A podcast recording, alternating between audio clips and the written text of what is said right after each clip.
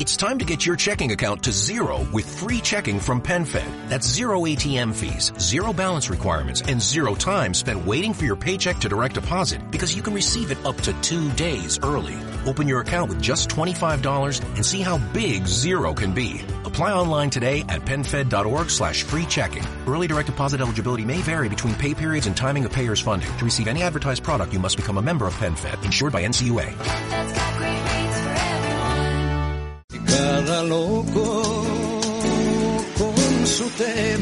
Y la hora de un grande, de un grande de los grandes, probablemente en ciencias políticas el, teórico, el militante, orgánico, más de los más lúcidos, más lúcidos. Difícil siempre de leer. Yo siempre digo que los textos de, del que hablamos, Antonio Gramsci, no son fáciles de leer. Pero hay que leerlos, hay que escucharlos. Pero hoy no vamos a hablar tanto de su literatura, sino más bien del personaje, de quién es, de su biografía, cosas desconocidas. Así que no te robo más tiempo, Abraham, porque tienes mucho que contar. Así es, Alfredo. Bueno, Antonio Gramsci, ¿no? Un gigante. Frente a ese mundo grande, terrible, que era la frase que siempre eh, deslizaba Gramsci, bueno, él planteaba lo que decíamos antes, ¿no? Frente a ese mundo grande y terrible, hay que entrar con el optimismo de la voluntad, compas. Orígenes humildes.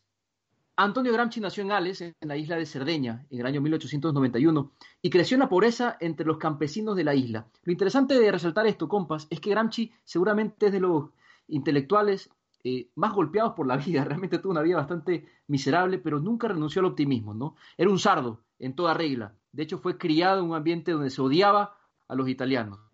Su padre se llamaba Francesco, era originario de Gaeta, había estudiado Derecho, pero debido a la pobreza de su familia, tuvo que buscar rápidamente un trabajo y partió a Cerdeña. Y bueno, allí conoció a la madre de Granchi, eh, Pepina, quien había estudiado hasta tercero de primaria. Se casaron, pese a la oposición de los padres, y bueno, nace Gramsci, el cuarto de siete hermanos. A los tres, este es un punto importante en la vida de Antonio Gramsci, compas, producto de una caída, su columna quedó dañada y le generó dificultades en el crecimiento. Y aunque existe una posibilidad de que haya tenido tuberculosis o, lo que se conoce como mal de Pot, algo que retomaría sobre el final de su vida, la cuestión es que siempre tuvo un problema físico, ¿no? que lo condicionó de alguna forma, lo condicionó en su movilidad, mucho mucho menos en su en su en todo lo que produjo como como intelectual y como político orgánico que trabajó en, territorio también. Es impresionante, ¿no? Es impresionante como marca La, la, la, infancia, ¿no? Ese contexto para luego todo el pensamiento. Es algo que no dejamos siempre de remarcar en este espacio, ya sea para un artista, ya sea para un político, para un músico, para un pintor. No es clave ese periodo de la infancia y a mí me, marca mucho, me marca mucho esas cositas que son los detalles biográficos que, al final se, ve, se vislumbra en la escritura. Hay una carta, compas, de la que se tiene registro, ¿no? que Gramsci escribe en aquella etapa de su vida. Dice, lo, siguiente. Comencé a trabajar cuando tenía 11 años, ganando mis buenas 9 liras al mes, lo que significaba un kilo de pan al día, por 10 horas de trabajo diario, incluyendo la mañana del domingo. Me la pasaba moviendo del lugar libros catastrales que pesaban más que yo y muchas noches lloraba a escondidas porque me dolía todo el cuerpo. Casi siempre he conocido el aspecto más brutal de la vida y he salido siempre adelante, bien o mal. Díganme si no es un optimista irremediable, Antonio. Esto me gusta, esto me gusta, me gusta. Bueno, la cuestión, compas, es que paso a paso su vida avanzó mirando de cerca las miserias, ¿no? Que solo podían revertirse con la política. Y esta es la clave de Antonio Gramsci, ¿no? Porque frente a las miserias necesitamos la política, que es la única, el único vehículo que nos permite cambiar la realidad. Se afilia entonces al Partido Socialista Italiano, trabaja como periodista, se maravilla con el poder del lenguaje para desentramar una realidad que se nos muestra demasiado compleja. La fuerza performativa de la palabra, ¿no? que es una forma nueva de mirar inclusive el marxismo, según Gramsci. Claro, el físico de Gramsci. La, necesidad de la palabra, ¿no? A mí eso es de las cosas que yo creo que rescato más de, Gramsci en, lo que te deja de trasfondo, ¿no? La palabra que probablemente, como tú bien dices, no es que el marxismo no le diera importancia, pero seguramente no lo recalcó, no lo recalcó tan expresamente y tan científicamente. Exactamente. El físico, bueno, ¿Cómo describir físicamente a Gramsci?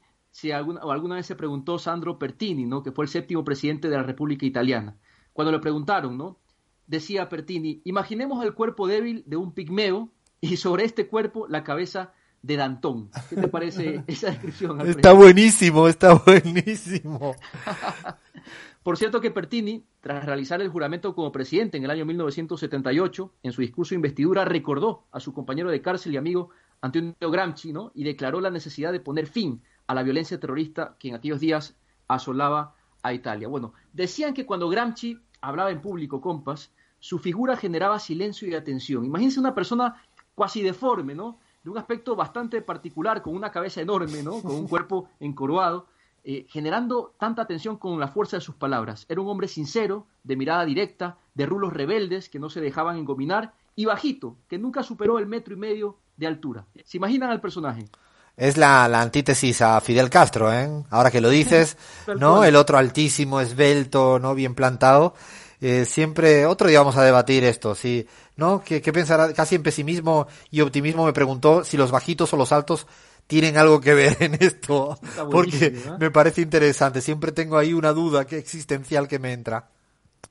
En todo caso, contaba el mismo Gramsci, compas, esto me pareció genial, ¿no? En la prisión de Ustica se le acercó un recluso por delitos comunes y le interpeló. ¿Tú eres Gramsci? Sí. ¿Gramsci, Antonio? insistió el hombre. Sí, Antonio, sí, sí. No puede ser, decía el recluso, ¿no? Antonio Gramsci es un coloso, un hombre de una talla inmensa. Es imposible que seas tú. esto, esto pasa también, pasa también en la radio, ¿no, compa? Cuando alguien se imagina que la persona que habla en la radio es de una manera u otra y también, eh, no sé, no sé, se cree que es de tal manera. No, no, no, no. Creo que con los grandes de la historia ocurre algo parecido cuando lo ves en una foto o me imagino con el, en el caso de, de Gramsci. Qué, qué increíble esa anécdota, me, me gustó. Otra anécdota increíble, ¿no? De la que muy poco se ha hablado. Eh, la relación entre Gramsci y Mussolini, porque de hecho se, se encontraron y, y, sí, sí, sí, sí. Escucha esto, Alfredo. Hay un diálogo que es una joya, una joya histórica que está recogido en el libro Odio a los indiferentes, donde se reproduce una discusión entre Gramsci y Mussolini que tuvo lugar en la Cámara Italiana en el año 1925. Vale mucho la pena leer todo el diálogo, pero yo he recogido quizá los intercambios más álgidos, los, más eh, destacables. El Partido Comunista tiene menos miembros que el Partido Fascista Italiano, grita quien entonces era el presidente del Consejo de Ministros del Reino de Italia, ¿no? Pero representa a la clase trabajadora, le responde Gramsci a Mussolini, ¿no? Luego, eh, no la representa, eh, dice Mussolini. El vuestro es un consenso obtenido con el palo, sentencia Gramsci, como si fuera una predicción, ¿no? Todo lo que vendrá después, decía Gramsci, no solo en Italia, también en el resto de Europa, es más autoritarismo y persecución premonitorio Antonio Gramsci se cantó ¿eh? de frente, Alfredo, de frente a Mussolini. Absolutamente, muy bueno, muy buen momento histórico, ¿no? La historia en estado puro, ¿no? Más vivo imposible ese momento histórico. ¿Qué más tenemos de Gramsci? Bueno, eh, la cárcel, ¿no? Los cuadernos, los cuentos. En la cárcel, bueno, Gramsci produce lo que quizá fue su obra más emblemática, por lo menos la más estudiada, los famosos cuadernos de la cárcel, eh, en el año 1926 es acusado de actividad conspirativa, instigación a la guerra civil, apología del delito e incitación al odio de clase. Más o menos lo que vemos ahora con los líderes progresistas, ¿no? En este marco de Loafer. Miren las paradojas, las ironías de la historia. Tenía apenas 35 años cuando entra en la cárcel. Y el fiscal fascista, esto es espectacular, compas, el fiscal fascista, Michel Isgros, en conclusión de su requisitoria declara que por 20 años, esto está recogido, esto es literal, por 20 años, dijo el fiscal, debemos impedir a este cerebro funcionar. ¿Qué les parece? No, tremendo, ¿eh? Tremendo. O sea, me estoy quedando así como pues un montón de cosas que no sabía de ese de esa parte de él. Bueno, el 4 de junio es condenado a 20 años efectivamente, cuatro meses y cinco días de reclusión, y el 19 de julio alcanza la cárcel de Turi en la provincia de Bari, ¿no? Alcanzó Gramsci a salir de la cárcel y creo que cuatro o tres días después de haber salido murió. No sé si tengo algo más de tiempo porque es un personajazo. Quería dos cosas más que dos cosas más que remarque en la parte final. Uno, la parte católica y otra, la cuestión del fútbol que no puede faltar en nuestro programa. Bueno, eh, vamos entonces con el fútbol. Vamos a empezar con esto. Escribió a favor del fútbol como un deporte que representaba la modernidad en contraposición al juego de la escoba, símbolo de corrupción y engaño. ¿no? A Gramsci le encantaba el fútbol, compas. Decía que el fútbol es un reino de libertad humana ejercida al aire libre. ¿Qué les parece? Qué hermoso, ¿eh? No, no sabía eso, ¿eh? Esta la podemos utilizar nosotros que siempre apelamos al texto de Galeano imperdible. Esta me parece que también suma, ¿eh? Se la tatuaría. sí. Total, para tatuársela, ¿no? Un reino de la libertad humana ejercida al aire libre, ¿no? El interés de Gramsci por el fútbol no fue esporádico, Él creía en el fútbol como un, un verdadero elemento de transformación.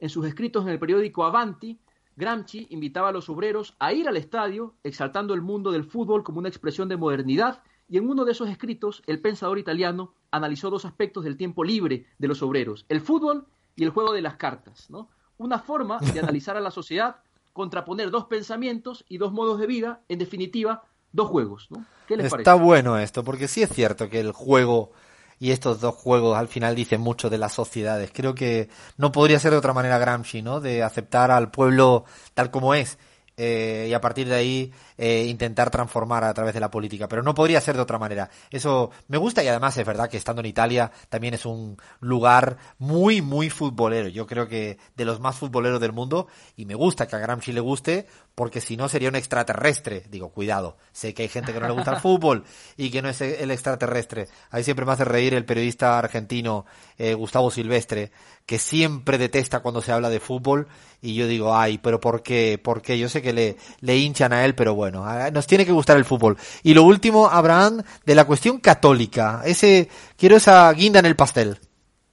Bueno, Gramsci siempre admiró la forma como la religión, en este caso la religión católica, eh, digamos, trabajaba, ¿no? Como dispositivo cultural, eh, las adhesiones de, de las masas, ¿no? Pero hay quienes dicen que Gramsci terminó católico antes de morir. Esto puede ser una herejía para muchos que nos escuchan, pero voy a lo que he encontrado, compas, en esta investigación. Según afirmó el cardenal de Magistris, Antonio Gramsci, se convirtió al catolicismo antes de morir y pidió los sacramentos, ¿no? Esta afirmación se basa en el testimonio de una monja de apellido Pina. La religiosa prestaba sus servicios en el hospital en que Gramsci murió y según esta versión, insisto, una versión, el pensador comunista pidió que le trajeran una imagen del niño Jesús y la besó conmovido. Los investigadores, incluidos algunos de confesión católica, aseguran que no hay ningún documento que acredite este hecho, pero lo cierto es que hay libros, eh, biografías que se han escrito sobre Ganchi que hablan de esta supuesta conversión al final de sus días. ¿Será, no será yo ya me voy a mojar. No será, no me lo creo, no me lo creo,